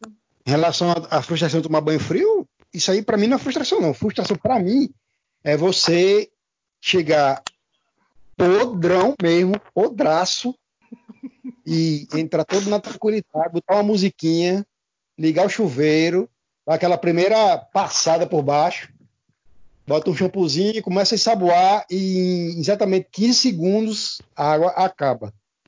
Ei, Cara. pode crer. Aí meu irmão. Eu corto o cabelo, mas eu não termino o banho. Gente, vocês Tá. acham que eu saio à noite, aí vou, vem, chego em casa e vou tomar banho? Eu vou não, eu vou dormir. Revelações. Pergunta Arrasou. crucial. Lava o menos o pé? Nem o pé, eu durmo suja mesmo. não lava porque não quer. Exatamente. Lenço umedecido tem, mas a- as condições de chegar em casa e deitar na A cama. coordenação motora pra fazer isso. É, eu, eu simplesmente deito e vou dormir. Aí no outro dia eu que lute, né? É, eu vou falar aqui com a convicção que o finado Michel Temer fala que não vai renunciar. Não dormirei peguento. De forma alguma. Continuando. Mina Ula, para fechar o joguinho. É, domingão à tarde, já arrumou a casa, já estudou, já fez o almoço. Agora é sua hora, é o seu momento. Vai brilhar. Aí o filminho do Netflix já está escolhido. Você vai marotamente na cozinha, abre o congelador, queria sorvete, mas Era era feijão. feijão. Assim como as E agora? pessoas. E agora que se tiver uma pipoquinha disponível, uma, uma lata de leite moça disponível, uma Nutella disponível, nada se acaba, mas também se for o jeito, o filme vai no seco mesmo. Nenhum Ah, bom, problema. por um, um segundo, você- quando você falou, se for o jeito, eu pego uma colher e boto aquela porra daquele feijão pra dentro. Se, se acrescentar uma maionese, é totalmente possível esse cenário. Não, porque Eita. Aqui inclusive, você come feijão com maionese? Uhum. Mas a maionese que ele Sim. fala é aquela maionese É. de batata, Marina. Inclusive Meu aqui em casa, aqui em casa é um Não. tópico de, de, de discussão, porque eu não gosto de comer comida velha. Se foi pra geladeira, Nem pra mim já não rola mais. Odeio. Deus. Vocês são muito Notre Dame. Metade da minha vida É é baseada em RA e RO. Pois é. Nada como você tá, sei lá, na rua, alguma coisa já pensando. Quando chegar em casa, vai ter aquele negócio de ontem. O bicho vai estar no grau, meu amigo. É só chegar e picanha mandar. poderosa. Aquela pizza de frango catupiry bem geladinha, aquela coca-choca. Quando o Não cara é chega em casa, fria. não tem mais nada. Guardou com Não. fome, vem outro e come. Esse é outro tópico de Meu discussão irmão, aqui meu em irmão casa, come. que aqui eles comem, inclusive, o que não deve, que é meu e eu Não quero. conheço esse ditado, Wilton. Não, Ah, lá em casa, esse- lá em casa esse ditado sempre rolou. E contou rolando. Meu irmão é o dono desse ditado. é, não, não existe. Todo mundo tem a ilusão, todo mundo que é inocente, né? Todo mundo tem a ilusão de, não, eu vou esconder aqui na geladeira, tem umas passagens secretas, uma capa da invisibilidade, ninguém vai ver quando chegar eu vou comer. Meu amigo, Na é verdade, meu, meu, meu, como é que chama? A minha esperança ainda é pior, é mais inocente, porque, por exemplo, digamos que tem um pudim na geladeira. Aí digamos que aqueles comeu três quartos do pudim. Eu penso, não, ele vai ter o bom senso de guardar esse um quarto do pudim pra mim, pra quando eu quiser comer. Aí no outro dia eu acordo não tem pudim. Aqui Eu vou, é dizer- eu vou dizer qual, eu vou dizer qual é a lógica. Aquiles, coma com estilo, Aquiles, deixa pra Ula. Se eu comi três quartos do pudim, é porque o bicho estava bom. Se você me viu comendo três quartos do pudim e olhou pro pudim e fez, não, eu como depois, você não tá afim de comer, não, deixa eu comer logo. Tá É, vendo? verdade. É Isso é difícil. um... Meu Não Deus, concordo.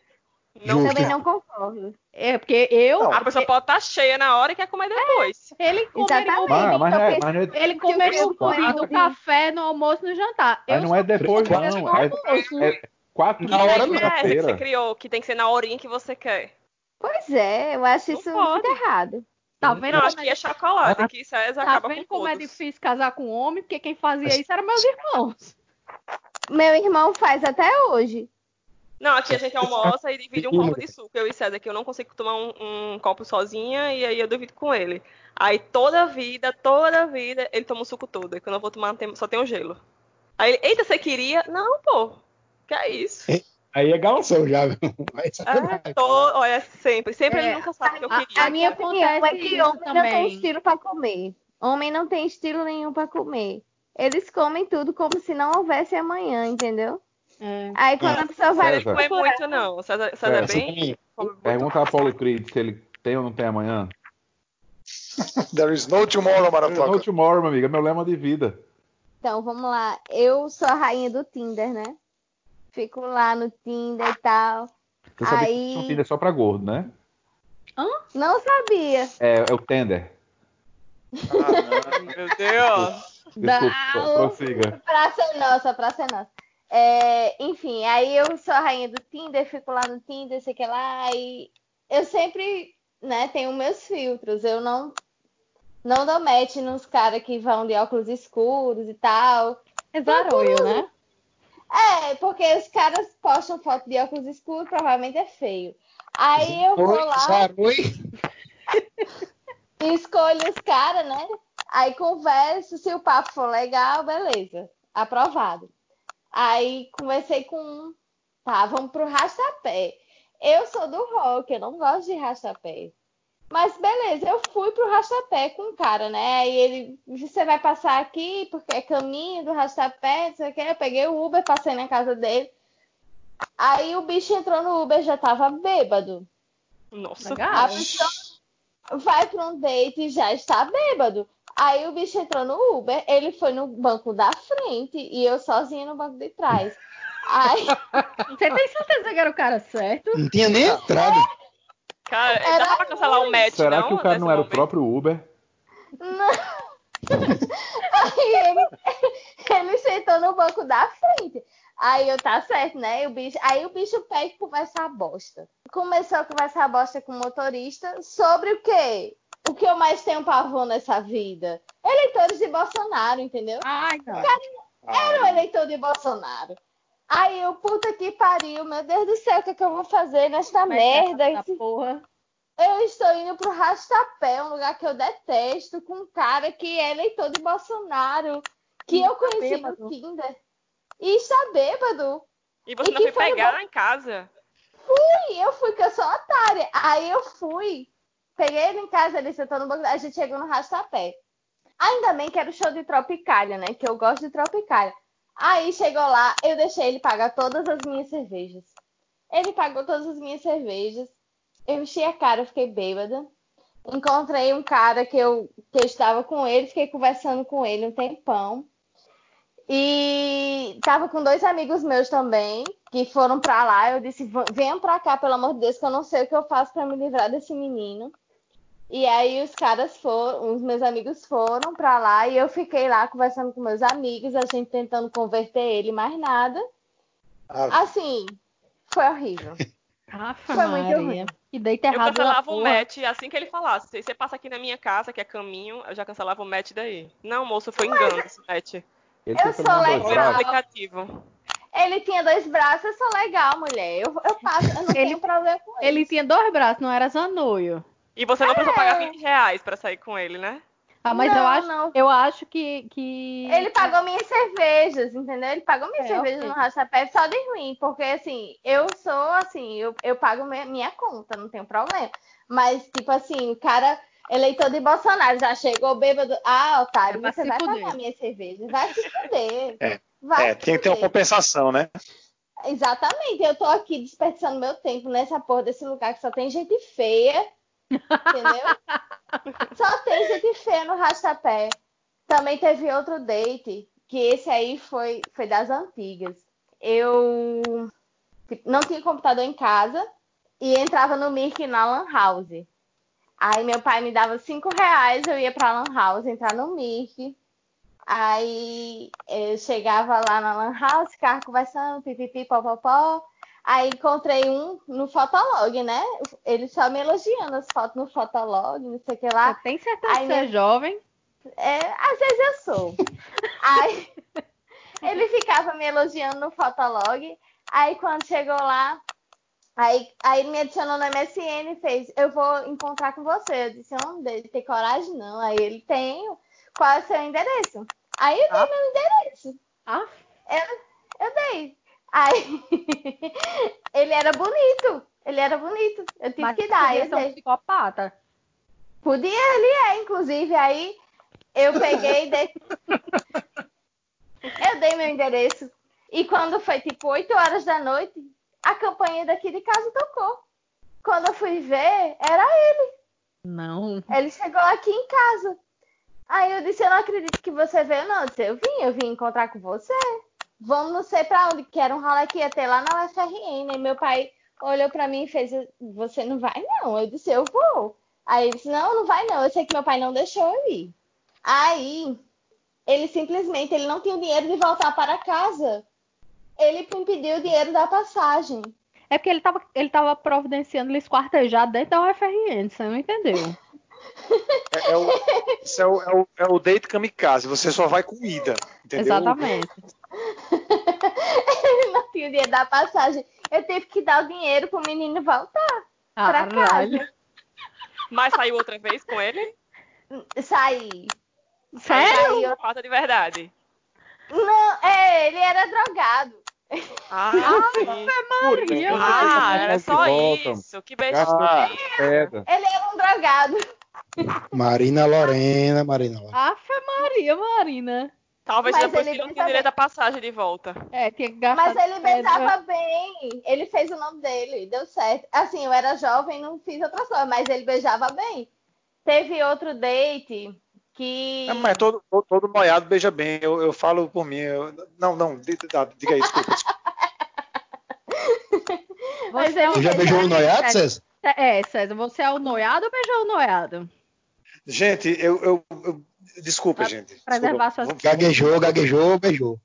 Vou entrar com a liminar pra você revelar esse exame aí.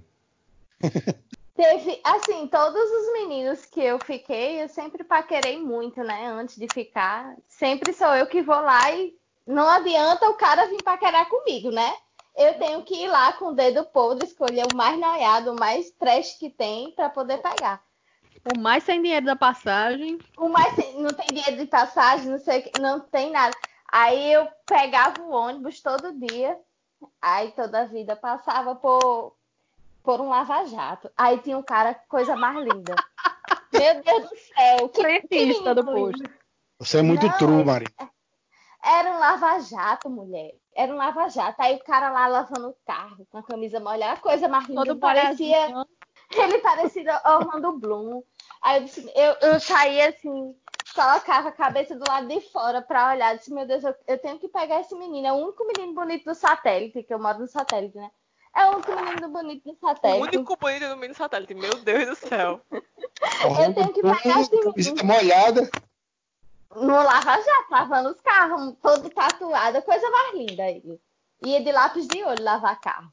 Hein? Aí Ele? ele. Era, ele pintava os olhos, tipo um pirata, assim, ele pintava os olhos. Meu Deus. Não, Marina. Errado, Marina. Ele parecia Orlando Bloom e pintava os olhos. Ele era filho de Jack Pintava. Sparrow com Orlando Bloom. Era, era tipo Jack Sparrow. Ele, ele usava umas bandanas assim, ele era todo tatuado, ele era a coisa mais linda. Caraca, o nome dele era Will Turner. Rapaz, Não, ele, aqueles. Tu, tu lembra de, um, de um, um barman lá do Taverna que ele tem essas características? esse foi ele que eu peguei. É ele, é ele. Eita. Foi ele. É ele. Ei, mas o, o bicho é gente boa mesmo, velho. O bicho é gente boa. Ele é Ei, É. Esse é gente boa quer dizer o quê? Que é bonito mesmo? Você não quis falar que ele é Não, bonito? Fala, mas é, isso é. O bicho é- é- era legal quando a gente tocava lá. Entendeu? Tá não- vendo? É ele, foi ele que eu peguei. Aí eu, eu tenho que investir nesse homem que ele passava pelo. Eu era o único bonito no satélite. Aí todo dia eu ia pra escola a pé. Era o Você tempo da tem quantos escola. anos? Eu tinha, sei lá, 14.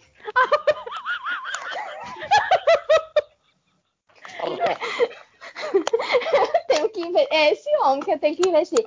Aí eu ia pra escola a pé todo dia. Só que um dia tive a sorte de cruzar com ele no caminho da escola. Quer dizer que ele morava no caminho da escola. Aí eu nunca fui de esconder nada, né? Sempre disse pros meus amigos, ah, eu, eu acho esse menino lindo, sei o que lá. E quando a gente tava voltando da escola, ele passou. Aí meus amigos, ei, ei, essa menina aqui, ela quer ficar com você. Aí eu travei, né? Aí ele disse, vem cá. Aí eu Eita. fui. Fui bem na hora, aí a gente se pegou. Aí todo dia ele ia me deixar na escola. Me deu um CD, ele, ele tinha uma banda de, de hardcore. E foi. A gente se pegou vários tempos. Arrasou. Foi ele mesmo. Eu conheço o bicho, o bicho é- era gente boa. É, Só, e só eu não, sempre. só não tô lembrando Não, do nome, mas. De todas as suas histórias até Emanuel. agora, essa aí tá ótima. Emanuel. Ele tem quatro filhos hoje. Ah, Caralho. Um em cada podia cor. ser você. Não, não podia, não, amiga, não podia. Um em cada porto ou um em cada posto? Não sei. Eu Um em sei que ele tem quatro filhos. Mas isso é o negócio dele que agora tá difícil de encontrar com ele, porque ele só pode. Tá igual o David Jones, só bota os pés em terra firme uma vez a cada 10 anos. Mas, mas o Wilton ele não parece com o Orlando Bloom? Ele não é lindo? Ele é lindo. Mas eu, eu não tô lembrando dele parecendo com o Wilton, Orlando Bloom, não. Eu só Wilton, lembrei pegava, dele Wilton. pelas características. De tatuagem, o bicho usava lápis e parecia um pirata. Aí eu lembrei, mas Orlando Bloom. É, ele parecia Orlando Bloom no Piratas do Caribe. Eu achava É, ele a coisa mais Lembra que quando você diz que parece um pirata, ele pode parecer com o Barbosa também, viu? Não, não, não. Ele parecia com Orlando Bloom. Eu só fico imaginando a pessoa em Natal, naquele calor do caralho, diz: Não, hoje eu vou trabalhar ali no Lava Jato, vou passar um lápis de olho, botar uma bandana na cabeça. Tinha que ser a prova d'água, pô. Pra não borrar. Eu pensei que ele, eu pensei que ele usava essas paradas aí de noite, tava na taverna e tal. Não, ele era. Ele acordava assim, ele acordava de lápis de olho. Porque eu então ia ele não tomava escola. banho. Ele ia Não, podia ser tatuagem, podia ser definitivo. Ah, então ele é, dá- dava certinho com você, porque, assim, provavelmente ele também não tomava banho pra dormir, né? Pois é. Tá vendo? Alma gêmea. Vamos lá. Então vamos falar aqui agora de frustração. Ixi, essa aí é um universo é, sem, sem fim. Frustração com filmes e séries. Falou em série, falou em frustração. O primeiro nome que vem à cabeça é Lost. Lost. Ai, meu Deus. Não assisti. E isso gerou um trauma profundo na minha alma, porque todas as séries que eu vou assistir agora eu fico achando que vai acabar como Lost. Ah, eu não Muitas quero assistir acabam, nenhuma. né? Pois é, tô com muito medo de Dark. Eu acho que Dark já passou do ponto. Eu Pois acho é. que Dark já, tinha- já deveria ter acabado, entendeu? Não, eu boto fé em Dark ainda. Eu ainda não, eu não boto fé mais, não. Dexter. Dexter passou super do ponto. Não, Dexter. Partir- A É. partir do momento que ele se apaixonou pela. oh, spoiler. A partir do momento que ele se apaixonou pela irmã dele. Não, a irmã dele se apaixonou por ele. Pra mim a série acabou. Eu não assisti mais. É, eu, eu, eu, graças a Deus, tenho um talento muito grande que é desistir das séries antes que elas vão pro buraco. Tipo, Você se aconteceu retira, com, né? é, aconteceu com Lost, aconteceu com Dexter, tipo, chega um certo ponto que eu digo, não, não dá mais não, parou. A única que eu não consegui fazer isso foi Game of Thrones. Quem me ensinou a fazer isso foi justamente Dexter. Eu vi aquela merda até o fim e depois de ver aquilo eu falei, fez igual esse cara de O'Hara, sabe? Nunca mais verei merda até o fim. sabe? Foi- Eu não consegui, não consegui assistir até o fim, porque depois da sexta temporada foi muito ruim. Aí eu parei na sexta, quando a irmã dele se apaixonou por ele, eu disse, ah, meu irmão, vai tomar no cu. É, A irmã se Dexter, apaixonar pelo outro. Dexter deve ter- deveria ter acabado no final da quarta temporada, quando a mulher dele morre. Deveria ter terminado ali. Exatamente. Exatamente. Graças, a graças morre. ao bom Deus, foi até onde eu assisti. É, eu fiquei tão puto com o Dexter de um jeito que foda-se aquela quarta temporada que foi boa. Porque tem duas temporadas de Dexter que são boas. A primeira e a quarta. Pra mim, se ela tivesse acabado na quarta, ainda tinha acabado com alguma dignidade. Mas para aquela série ser boa, boa de verdade, ela deveria ter acabado na primeira temporada, com ele tendo aquela visão das pessoas é, reconhecendo o bom trabalho dele para a sociedade. Pronto, morri ali e acabou-se, para ser boa. Uhum. Que diga-se passagem, eu li o livro de Dexter, que é baseado no qual a primeira temporada se baseou em Bicho. Posso afirmar com plena tranquilidade, é o pior livro que eu já li. Caralho, Os caras, que delícia. os caras que fizeram, os caras que fizeram a série tiraram a, fizeram, eh, tiraram leite de pedra, pegaram uma premissa muito boa e conseguiram contar a história boa, porque a história do, do, do livro é péssima, péssima. Você Eu tenho quatro falou- livros de Dexter. Quatro, e nunca li. Nem leia, então. Nem leia. Você falou de livro, eu me lembrei de uma grande frustração que eu tenho, que é em relação ao Silêncio dos Inocentes. Que eu achava um filme fuderoso quando era mais nova. Aí um belo dia eu li o livro. E achei o livro sensacional. Só que fazia muitos anos que eu não assistia o filme. Aí eu disse, ah, vou assistir o filme de novo. Eu achei um lixo. Achei um lixo. Filme? Sério, brother? É porque, tipo, você vê, você, você vê coisas que, tipo, passaram despercebidas no, no filme que no livro tem uma explicação e faz um sentido. Aí você faz, bicho, isso aqui acrescentava tanto a história e simplesmente ignoraram. É, pois é, por isso assim, o, o, o filme é excelente, mas você teve outra experiência de outra mídia, então realmente deve ter. Contaminou. É. É por isso que hoje eu sempre assisto o filme ou a série, depois eu vou pro livro. E não volto pro filme. É, voltando a falar de Lost e a sua intersecção com Game of Thrones, gente, vocês caíram, vocês que viram Game of Thrones até o final, vocês caíram na de Game of Thrones porque vocês esqueceram de Lost. Porque se você for ver direitinho, as duas sofreram de um mesmo mal. Tudo bem que Lost se perdeu totalmente e de forma muito mais profunda, mas as duas sofreram do mesmo mal. Eles tinham muita coisa para falar e não tinham mais tempo para dizer. Não Entendeu? acho que foi Tipo- isso que aconteceu com Game of Thrones. Tenho certeza Não que assisti foi isso que aconteceu com. Game of Thrones. Não, não, o que aconteceu com Game of Thrones foi que Game of Thrones estava indo muito bem até que acabaram os livros. E aí a galera teve que seguir a história sem a orientação dos livros. Foi aí que eles perderam a mão. Pois é, mas eu acho que ainda tinha um certo ritmo. é, o ritmo vinha compassado até a última temporada. Até, até talvez estivesse mesmo sem saber para onde ir. Quando chegou na última foi, vamos lá, galera, seis episódios para resolver. Mas, cara, faltou tempo. Faltou claramente tempo. E aí tiraram da bunda aquela solução de, de, de ficar maluca precipitadamente e, e ainda depois quiseram convencer a galera do tipo, ah, mas a gente deu sinais de que ele ia ficar maluca dela. ou Não, cara, vocês tiraram essa porra da bunda. Desculpe. É, eu não vi. Eu, eu É, só fui eu até a não, eu não gostei do final, mas eu também não achei que foi totalmente sem propósito. Eu acho que tinha uma certa lógica no final. Sim. Não era o que eu queria, não era o que eu queria, mas. Não, a lógica existia, mas a maneira como foi contado Exatamente. é, é, Não- é não claramente. Você, e pior que assim, é nítido você consegue perceber que enquanto a história estava baseada nos livros, ela, ela tinha uma consistência. Quando começou a depender só dos, dos dois produtores lá para escrever a série, a série desandou de um jeito assim vergonhoso. É, e aí eu Ah. acho que de repente foi falta de qualidade de quem tava escrevendo a série mesmo. Só isso. E não, mas aí, aí Tinha, um episódio. sentido, a série, em termos de história, podia ser considerada redonda, mas quem tava escrevendo diálogo, quem tava escrevendo cena, não sabia fazer. E é exatamente por isso que a gente está dizendo que, dada a expectativa do que foi criado, o nível de qualidade que você acompanhou nos outros anos, assistir aquela última temporada daquele jeito é um puto da frustração. Mas aí o que eu tô dizendo é que não dá pra comparar com Lost, que tipo, do começo ao fim, era uma história que tinha um certo sentido, que se criou milhares de teorias, porque foi a primeira série que as pessoas começaram a criar teorias e não sei o quê, e os caras ficavam interagindo com os fãs e dizendo, não, não é isso, ou é, pode Ah, ser isso, so- e não sei o quê, e no final foi a solução mais vagabunda que tinha, que tipo, a É. galera já dizia desde a primeira temporada que eles estavam todos mortos. É, sobre esse negócio de criar Não, mas expectativa e não, e não fechar, eu só tenho uma palavra pra você: J.J. Abrams. É. Aham, Exatamente.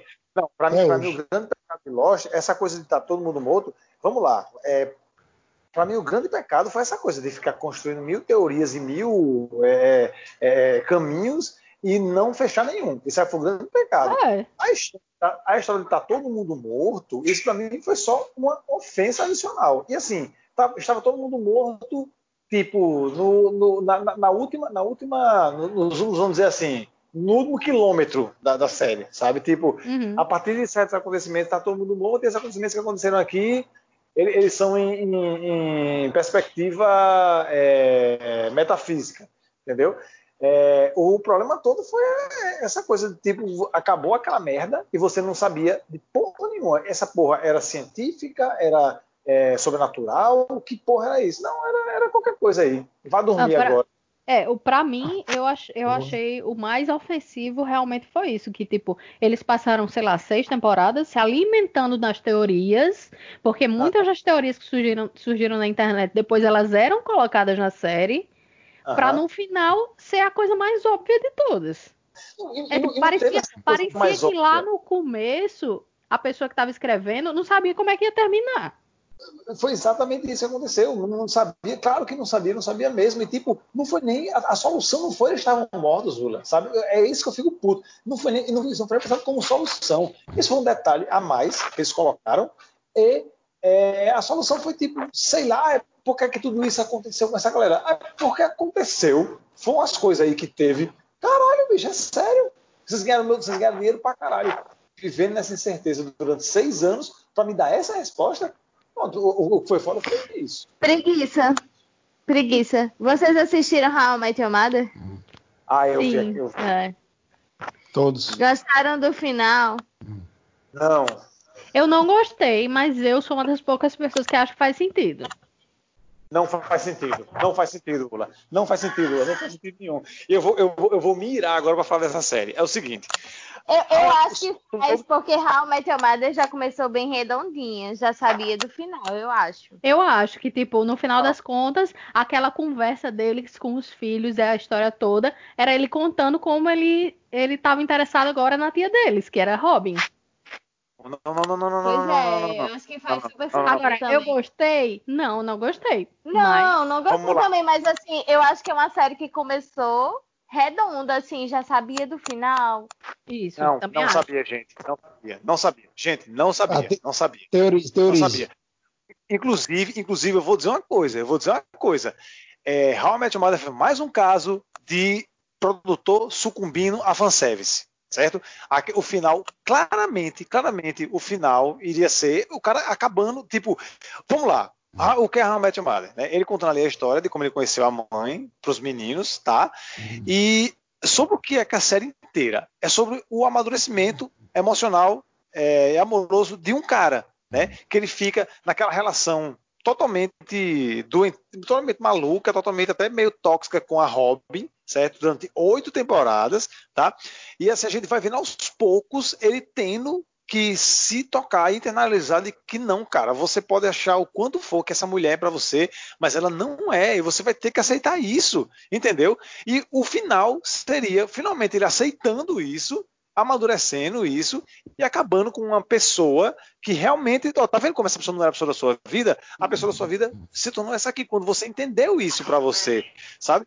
Isso seria o, o, o, o arco perfeito, o arco natural. Só que aí, com certeza, com certeza, tinha uma galera que queria, queria ver aquele final, sabe? Queria ver, não, mas no final das contas, ele acabou com o Robin. E aí inventaram aquela merda. E aí o que é que virou? O que é que, ia, ia ser isso que eu falei Your Mother. Mas o que é que virou Your Mother? Virou uma história de como você, como um sujeito consegue passar oito anos tentando é, a vida tentando dar uma lição a ele e mesmo assim ele não consegue aprender essa lição. É sobre isso, How I Met Your Mother. Compreendo, compreendo. E sabe qual, sabe qual é o prólogo de How I Met Your Mother? Eu vou dizer para vocês. Ele se casou com Robin, ele voltou para Robin, porque Robin jurou mais uma vez que ia dar certo ficar com ele. E aí o que aconteceu? Seis meses depois, ela fugiu com um surfista californiano de 19 anos de idade, certo? E deixou ele fudido mais uma vez, porque é isso que ela ia fazer com ele de novo. Mas eu vou dizer uma coisa, errada ela não tá, porque Ted é um saco. Que homem chato do caralho. Vai tomar Não, e, e aí você tá dizendo que a série é sobre o amadurecimento emocional dele, e não é sobre o amadurecimento emocional dela também, não quer dizer que ela vai fazer isso. Não, a- não, sabe por quê? Agora eu vou falar e vocês vão achar ruim. Porque aquela pessoa é ruim, Ula. Aquela mulher é ruim. Não Ela é- acho, é- não. Não, Eu acho- acho Ted podre. Ted, Ted é podre, eu acho. Ele é o É homem. Ted é isso. muito chato. Que é isso, que é Não me isso. eu quero distância da minha vida se eu achar um homem Ted, pelo amor de Deus. E olha É, que é é isso. podre. ela é capaz de ficar com piratas Lava Jato. Exatamente. Ela? Eu, eu Marina. Por que, que, Mas, cê- por que que assim- vocês acham o Ted no saco? Porque Não, ele ele é é- um ele é pau no pra- cu. Bicho, É e- muito... ele, ele, é, ele é muito grudento, ele só pensa em Robin. E aí, é por isso que eu acho que tipo, faz sentido no final, porque ele passa a série do começo ao fim obsessivo por Robin. Mesmo quando ela não quer mais nada com ele, mesmo quando ela casa com Barney. É tipo, é mas ele é um que amor, quer Isso é um amor, né? É, mas aí, né? Ela nunca quis Se a- nada com ele. A vida tentou ensinar isso a ele durante oito anos e no final ele conseguiu não aprender. É sobre isso. É sobre Pois é, ele, tem, ele, tentou, ele tentou de todas Então as não sortes. Ele teve vários relacionamentos. Isso diz muito sobre ele, como ele é um bosta. É. Também acho, também acho. Pois é, mas ele poderia não ter acabado como um bosta, ele poderia ser um bosta feliz. Ele acabou como só um bosta. Não, mas é. ele tentou. Tem, tem que ver que ele tentou. Mas- Tentou Mas a série é redonda, a série é bem redonda. É tipo, eu acho que já começa já sabendo do final, entendeu? Tanto que na É, última eu- temporada, Eu aquele, acho que faz episódio, sentido. aquele episódio que ele deixa ela, tipo, deixa ela ir embora, sol- solta as amarras. Tipo, ali o cara já pensava, não, beleza, o bicho, até que enfim, Não, é, tem, tem um elemento Ross e Rachel ali que, tipo, é é insuportável. É tipo, quando você pensa que não, no, ele e Robin não tem mais nada a ver. Aí ele começa de novo a pensar sobre ela. Aí ela começa a pensar de novo sobre ele. Bicho, não. Só que eu acho que pra, pra gente dizer, não, não faz sentido o final, teria que ter chegado a esse ponto de não tem mais nada a ver, e aí no final virem com essa história, mas nunca teve esse ponto. Durante toda a série eles ficaram nesse vai e volta. Não, É, é, nesse não concordo. Eu acho assim. Não, eu, eu, acho- eu acho que eles ficaram até um certo ponto, e aí depois, assim, tipo, uma- a um- faltando umas três temporadas, não teve mais vai e volta, bicho. Ficou ele, ele é, é, é, fantasiando e ela claramente seguindo a vida dela. entendeu? Mas aí ele continuava ligado a ela. exatamente não, ele, ele, ele não se desligou dela. É, teve só aquele episódio fatídico que ele deixou ela ir embora, tipo, se desligou, mas todo mundo sabe que não foi verdade, né? Uhum. Então, a frustração grande é que é um grande coro de pica essa série. É. Mas aí eu não aceito a pessoa ter ficado feliz com o final de Friends, em que Ross e Rachel ficaram juntos e não aceitar Ted e Robin juntos. Porque é a Não, mesma é- coisa. É Ross e não? Rachel é uma aposta também. Não, eu odeio Friends. Eu também não gosto, não. Prefiro How I Met Your Mother. Mil vezes. Agora é a hora que a gente é cancelado, viu? Enquanto podcast.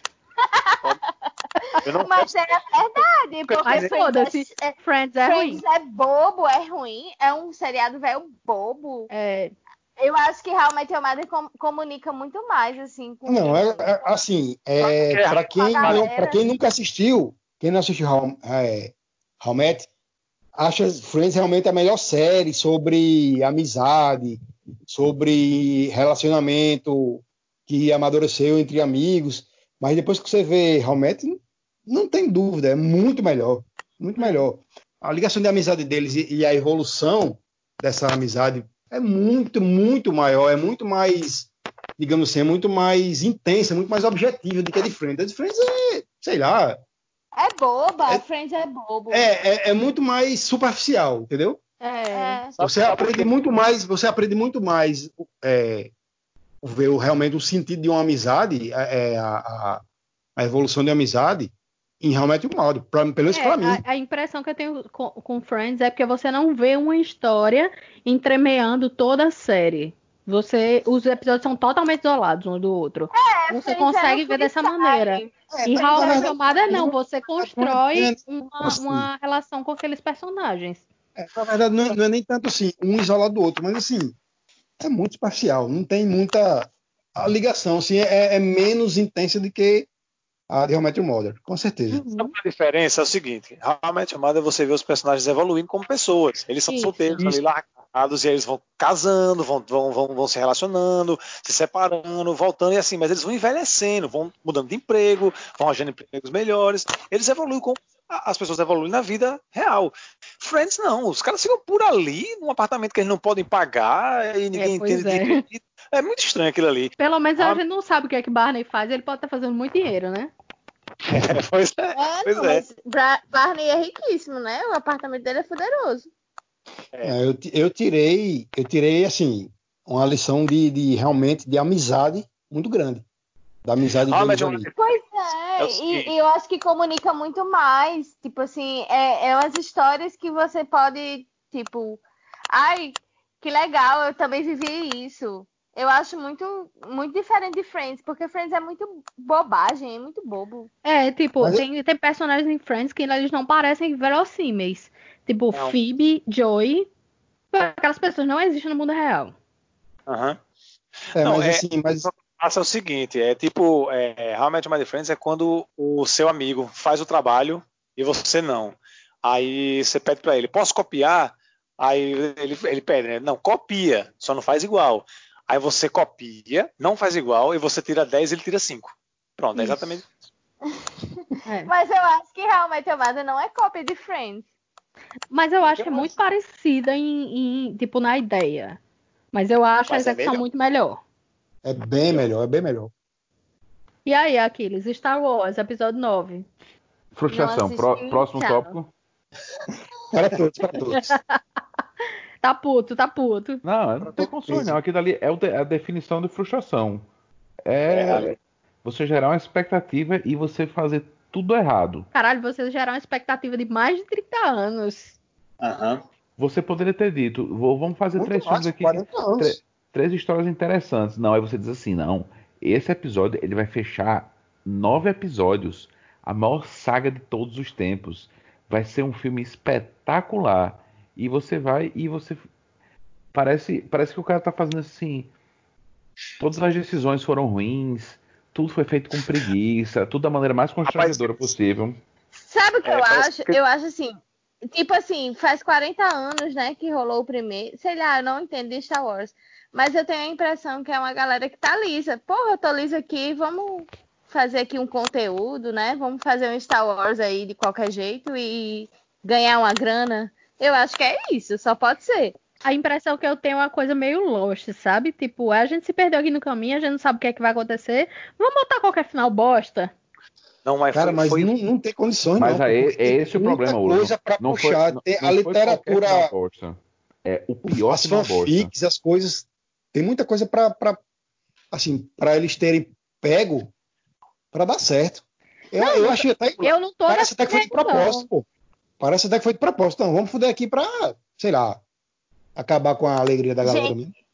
Não, o é o seguinte, é nunca, nunca confia nesses, nesses revival, porque é a galera lisa querendo fazer dinheiro. E fazendo a gente de otário, entendeu? Na porque verdade, a coisa a já vida- acabou. A vida me ensinou que tudo que irrita demais vai dar uma merda no final. não, Tudo- não, tudo Vingadores tá aí pra provar que Mas Vingadores é a exceção.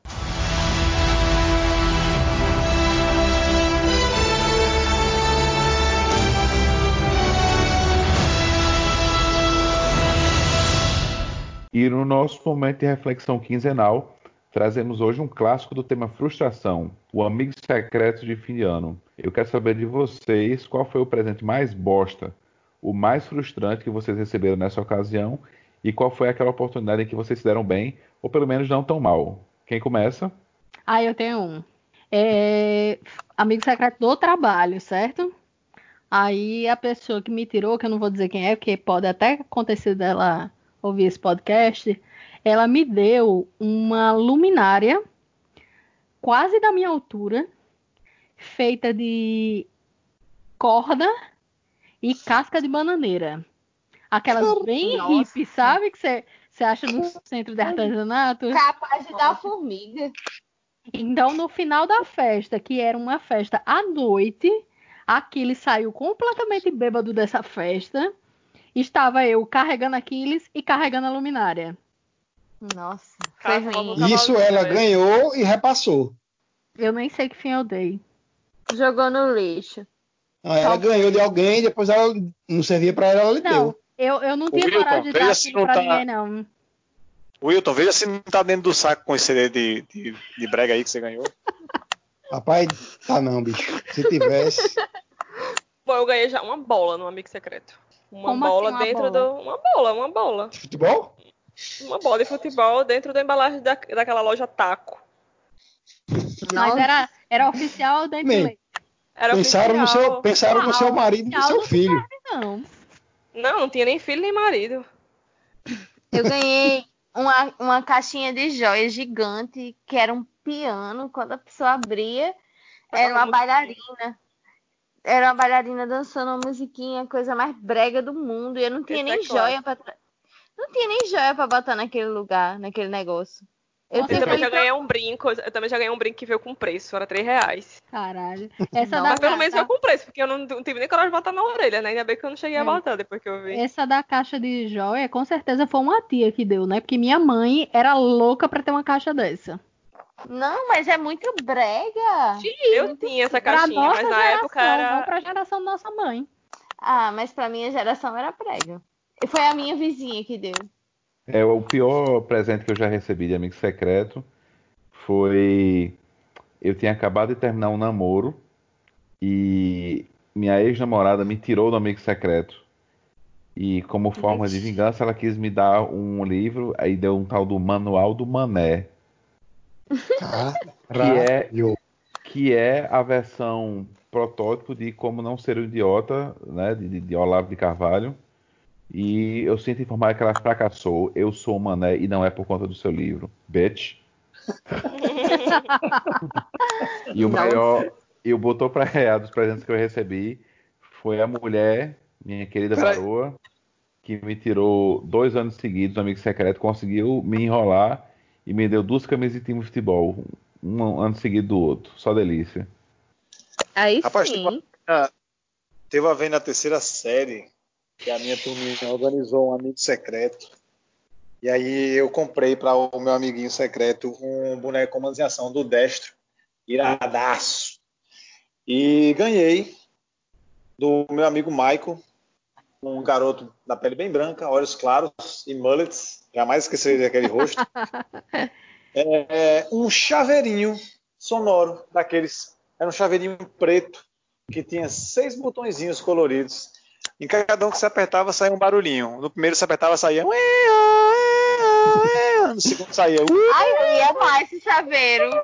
Ei, É massa, eu- na eu época que lembro saiu era uma tendência esse chaveiro. Eu ia amar. Foi, foi o, o presente, o melhor presente que eu ganhei. O pior presente que eu ganhei em secreto. Um chaveirinho sonoro de Ele seis. traumatizou mesmo. Na terceira série ele ainda lembra. Eu não lembro da Amigo Secreto na escola, acho que eu não participava, até porque. eu ah, acho que não tinha, não. Na escola, nunca participei, não. Só de Amigo, família eu- mesmo. amigo secreto, o ideal é evitar. A minha história é o seguinte: eu fiz aula de reforço durante muitos anos, porque tinha umas matérias que eu não Não, não manjava muito, é, tipo matemática, tipo química. E eu me lembro, tipo, todo ano a gente tinha o amigo secreto da aula de reforço. E eu acho que foram cinco ou seis anos ao total. E em cinco desses anos eu ganhei a mesmíssima coisa. Hum, Não pode ser, não. Um Que par de pesadelo. meia. Um par de meia. um par de meia, um par de meia e um par de meia. Mas não era meia legal, era meia uma reeira que você Meia imaginava, branca, encontrar. aquela meia branca que você compra 10 Aquelas meias é. Ásperas, Não? coloridas, que você, que você lava, sai a cor todinha na mesma hora. Tipo, azul, vermelha, amarela. Caralho, bicho. E não eram pessoas, a mesma pessoa que me tirava. Eram pessoas diferentes, mas eu ganhei a, mer- a mesma merda cinco anos seguidos. Fui cinco anos. Eu também pensei Não que era sei. cinco anos seguidos. Cinco anos seguidos, cinco Nossa. anos. O único É ano você que eu não ganhei meia, eu ganhei um arroz, tipo, de botar em cima do, do quarto. assim, da porta do quarto que tinha o nome da pessoa, tipo no arco-íris, assim, feito de gesso. e o meu nome escrito errado.